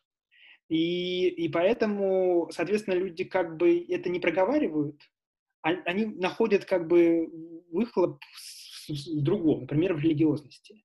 Но в тот момент, когда демократия заработает, а никак по-другому это не, ну, как, не, не заработает. Да? Должна случиться какая-то, какая-то, ну, не полная демократия, но какой-то демократический процесс должен начаться. Есть, есть, есть, есть шанс, что вся эта вот эта масса, которую мы сейчас не видим публично, она, она вырвется наружу, она будет просто предъявлена. И ее, конечно же, будет не остановить, с ней надо будет работать. А, и это, это важный, какой-то очень важный, важный момент. Ну и, конечно же, как бы вот в целом неэффективность государственного управления в России тоже подталкивает нас к какому-то федерализму. Сейчас пока люди пытаются, там, Кремль и правительство пытаются это путем децентрализации решить эти проблемы, но они нерешаемы. Россия большая, сложная, тяжелая страна, требует нормальных, ясных рецептов. Ну вот, такой мой ответ. Спасибо большое. Спасибо вам. Мне кажется, у Романа еще один вопрос возник. Ага, можно я задам последний от себя вопрос? Он такой больше. А мне вот интересно, какие тенденции у нас сейчас наблюдаются в развитии нашей государственности. Все-таки мы стремимся к еще большей централизации. Ну и в частности, в особенности, это вопрос о наших поправках в Конституции. Но вот мне лично показалось, что они еще больше ущемляют и без того наш мирный федерализм. Правда ли это так? Спасибо большое, Роман. Я, во-первых, должен признаться, что плохо знаю поправки Конституции.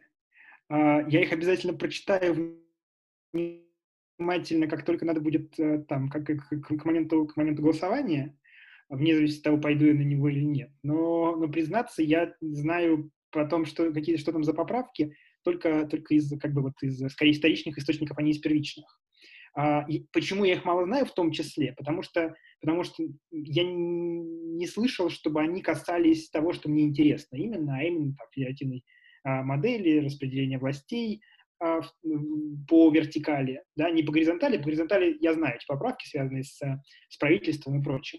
А вот по вертикали я этого не видел. Возможно, там что-то есть, я почитаю э, и, и буду знать. Но вот сейчас я не знаю, сейчас я этого не вижу.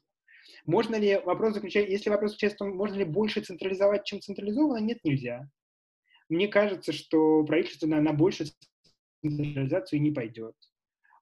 Сейчас, сейчас, уровень централизации, который есть сейчас, довольно предельный для, для российской системы. Единственное, что можно сделать, это опять убрать выборность губернаторов, которые вернули, как вы знаете, в 2012 году, но делать этого нет смысла никакого. А, выбор абсолютно подконтрольный, нет никакой, за редким исключением.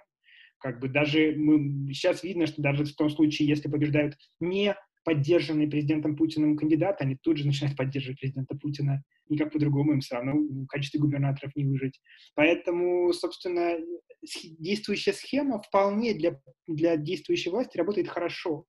Делать ее еще более централи, централизованной нет смысла, в отличие, например, от распределения власти по горизонтали. Там как раз происходит централизация вокруг э, э, президентской должности, но оно и понятно, как бы, почему и что там происходит. Э, на, по вертикали не вижу в этом необходимости, но я посмотрю, на самом деле, конституционные поправки, там их же много, там вполне может что-то, что затесаться. Спасибо а, большое, спасибо. Э, есть еще один вопрос, больше философского характера, и он появился в чате у нас. Вопрос такой, что объединяет субъекты федерации что объединяет субъекты в РФ, что объединяет Штаты в Америке, и дальше примерные варианты ответа. Какие-то общенациональные идеи, экономическая стабильность, и это вопрос от Юрия. Да, спасибо. Э, это хороший вопрос. Э, он э, хороший в том смысле, что вот Давид назвал его философским, он таковым не является. Он, явля... он может быть, он действительно задан немножко в философском ключе, но вообще это действительно вопрос о том, что вот в такой системе, которая такая децентрализованная, да, а, что, что может всех сплачивать, почему люди как бы остаются вместе. А, это важнейший вопрос. Например, для Бельгии это вопрос принципиальнейший, потому что в Бельгии как, как, как бы две системы работают. То есть я не был в Бельгии ни разу, к сожалению, но, но мои коллеги рассказывают, что в двух землях есть два университета абсолютно одинаковых, которые никак не пересекаются друг с другом, они партнеров разных ищут. То есть это как бы две модели, две системы, работающие в одной стране. А, и что-то их должно сплачивать. В том-то и проблема в Бельгии, что их мало что сплачивает. Да? Поэтому все говорят о, о, о дестабилизации системы в Бельгии.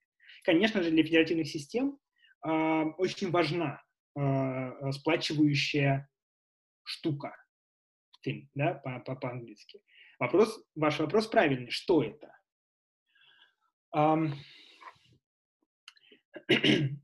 для политологов это никакая не идея. Политологи ищут ответ в другом.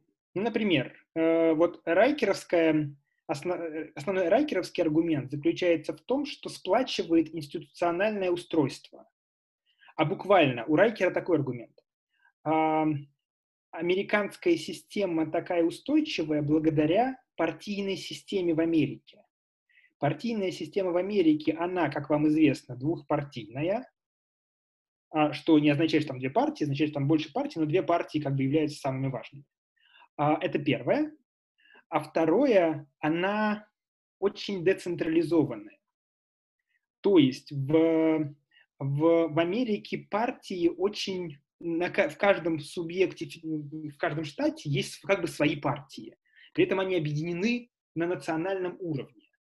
И сильные пар, э, регион, региональные отделения а, в единой партии создают сплочение, потому что они как бы одновременно, а это же демократический механизм, надо понимать, политический механизм, да, они одновременно как бы являются и представителями региональных сообществ с одной стороны, и представителями всей страны с другой стороны.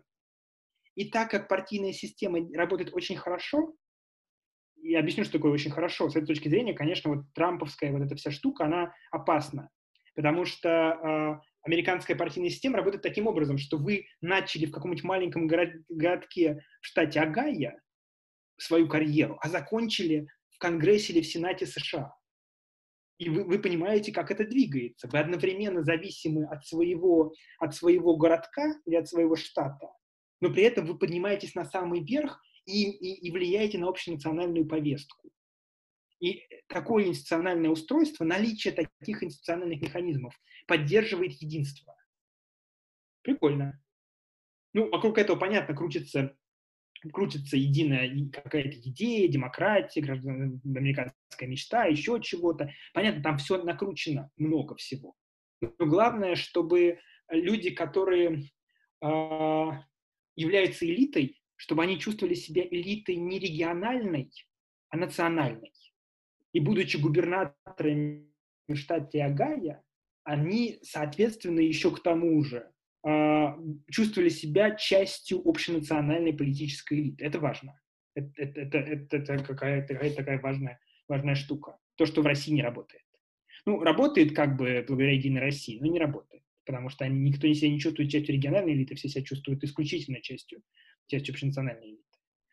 Вот, это, это как бы первый ответ. Другой ответ, конечно же, заключается в, в, в, в экономической, в экономической э, сплоченности, да, зависимости друг от друга, насколько связаны экономические связи, связанные связи, прошу прощения, но как бы насколько сильны экономические связи, насколько они друг, друг, друг, друг с другом а, взаимообусловлены. Понятно, что чем больше как бы оборот, связь между разными субъектами федерации, тем сложнее как бы разговаривать об отделении друг от друга. А политологи очень мало разговаривают по поводу общенациональных идей, например. Политологи очень мало... Есть, э, есть направление в исследованиях, связанное с идентичностью. Это интересная штука. Я об этом не очень много знаю, но литература такая есть. А, это, например, литература о том, можем ли мы... А, жители Республики Карелия, они кто? Карелы, карельцы, карельчане или россияне? Или русские. Да, это какой-то какой такой вот интересный разговор. в России, например, конечно, все, все, все россияне или русские, да, ну, русские, ну, имею в виду россияне, региональных, региональная идентичность не, не так сильна в России, поэтому все себя скорее ассоциируют со страной. Ну, все имея в виду скорее такую административно-территориальное образование, потому что если вы приедете в славную республику э, Северная Осетия, то обнаружите, что молодые ребята там говорят «у вас там» и э, «у вас там в России». И это важно. Вот этот как бы разговор какой-то должен нам о чем-то говорить, потому что, потому что Республика Северная Осетия, Алания является форпостом России на Северном Кавказе. Там как бы религия э, наша, ну наша, понятно, что не, наша, да, там э, э, православие и так далее. Но при этом ребята говорят, молодые, за которыми как бы будущее, да, у вас там в России. Это какой-то какой важный должен быть сигнал. Поэтому исследования вот эти вот по, по идентичности вообще-то были бы очень важны. К сожалению, они делаются очень немного в России, не, не, по-моему, не на очень хорошем качестве. Там же такая, какие-то должны быть опросные техники прикольные, важные, интересные, с большим, большим финансированием. Об этом мы знаем мало.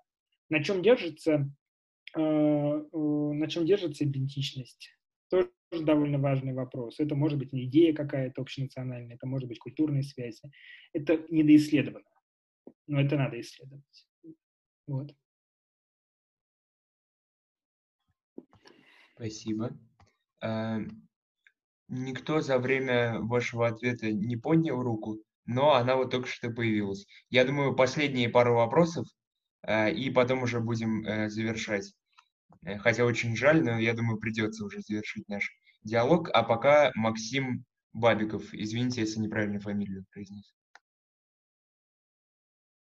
Нет, нет, все правильно. Андрей, спасибо вам за лекцию большое. Вот вы сказали, что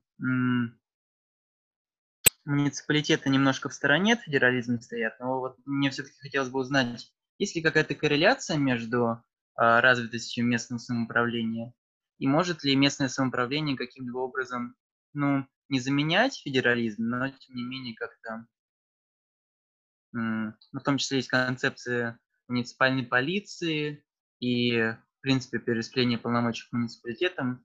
Как это между собой соотносится? Да, спасибо большое, Максим. С теоретической точки зрения, э, местное самоуправление, с теоретической, с аналитической точки зрения, это, это тоже часть федерализма. У вас может быть два уровня, а может три уровня, а может четыре уровня, а может пять уровней. Райкер буквально это формулировал так, у вас должно быть больше, чем один уровень, да, два уровня и больше. С этой точки зрения нам надо смотреть на местное самоуправление ровно так, под таким же углом. Все, что я говорил, более-менее работает для муниципалитетов, особенно в небольших государствах. Собственно, в небольших, ну, в сравнительно небольших европейских государствах, да, а, потому что там как бы муниципалитеты, объединяемые в регионы, это как раз и есть тот, тот самый уровень, который, который является каким-то важным и основным. С этой точки зрения, да, конечно же, если мы говорим по, как, по какой-то нормальной последовательной децентрализации, в том числе и политической, которая формирует федерализм, то местное самоуправление должно быть здесь, здесь названо как важные, важные условия. Другое дело просто, что мы можем себе представить, что регионы довольно сильные, а муниципалитеты нет. Так бывает, да? Или наоборот. Э, все, во всех унитарных государствах мы же видим другую ситуацию. В унитарных государствах мы видим отсутствие сильных субъектов федерации, регионов, прошу прощения, да, унитарных государствах. Но при этом, если это европейские государства, значит, там будут очень сильные муниципалитеты. Местное самоуправление, там будет, там будет выборность, там будет собственные полномочия, там будет все. По сути, это тоже федеративная какая-то э, схема, просто это не федерация, потому что это не, не, не регионы, да, не региональные единицы а, а соответственно, ну, это какая-то федеративная идея. Так что я скорее выкидываю тут местное самоуправление, просто чтобы он, оно не мешалось мне как-то рассказывать про взаимоотношения между двумя уровнями, а не между тремя. Но третий уровень создает дополнительную красоту всей этой картинки, э, и больше у нас outcomes, да, больше исходов может быть, если мы еще добавим, добавим местное самоуправление, оно просто усложнит всю, всю схему нам, но это будет такая реальная жизнь. Вот, так что нет, если мы действительно думаем там вот про какую-то там территориальную, например, территориальную, хотелось бы нам сделать территориальную реформу в России. У нас была территориальная реформа не так давно э, в России. Это, это реформа Козака э, в начале 2000-х годов, 2004-2005. А, собственно, Дмитрий Козак, э, юрист, очень приближенный к Владимиру Путину, у него было, он сделал реформу большую по, создал, по сути, новую, ну, новую схему. Он по-другому перераспределил полномочия между э, федеральным центром и регионами, и потом еще и отдельную по, э, реформу по местному самоуправлению. Я не могу сказать, что она была удачная, она скорее провалилась в части местного самоуправления. Местное самоуправление как было не, не, очень, не очень самостоятельным, так и осталось не очень самостоятельным. Денег у них нет на самом деле. Ничего, местное самоуправление не работает у нас как, как, как, как отдельный уровень ну, собственно, как, как региональный уровень. Поэтому тут ничего нового нет. Но если мы думаем про создание какой-то такой идеальной системы, она должна включать в себя, конечно же, и местное самоуправление с разговором, например, о местной полиции. Да? Если смотреть на, на отдельные policy spheres, на сферы государствовления, то когда мы начинаем смотреть, вот посмотрите, например, предложение э, Института проблем правоприменения из Европейского университета в Санкт-Петербурге. Они много говорят про суды и полицию, и у них есть разговор про децентрализацию э, полиции. Важнейший вопрос, и там как бы децентрализация многоуровневая, конечно.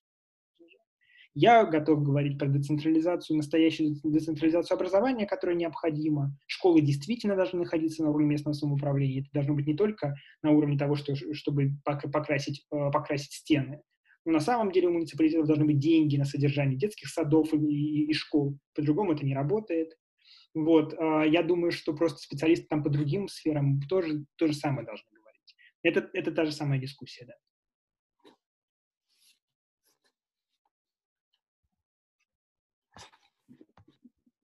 Спасибо большое. Э, мне кажется, э, хорошо это сделать э, нашим последним вопросом, который как бы обозначил границу нашей дискуссии сегодняшней. Вот. И я от себя хочу сказать большое спасибо. Мне кажется, наш эксперимент а, по объединению преподавателей и, а, возможно, будущих студентов удался, но, во всяком случае, мне было очень интересно. И я тогда передам заключительное слово Саше. Ну, да, я тоже поддерживаю тезис о том, что эксперимент прошел удачно. Надеюсь, как э, впоследствии число слушателей у нас увеличится. Но даже в такой камерной обстановке было что-то, что-то было, скажем так. А, да, большое спасибо а, Андрею Владимировичу за, а, за очень интересные ответы на вопросы, а вам, дорогие друзья, за ваши интересные вопросы, в том числе до лекции и вот и после нее. Я думаю, что мы выложим литературу, которую Андрей Владимирович Владимирович нам порекомендовал, а, ну, по крайней мере, э, списком, может быть, чтобы не нарушать авторские права, потому что э, вышки это сурово карается. Может быть, что-то найдем в открытом доступе, и тогда выложим прямо со ссылками. Вот. А э, затем мы ждем вас на наши следующие онлайн-мероприятия. А, скорее всего, следующее будет посвящено миграционной политике, а, по крайней мере, столь же горячей теме, как и федерализм. До встречи.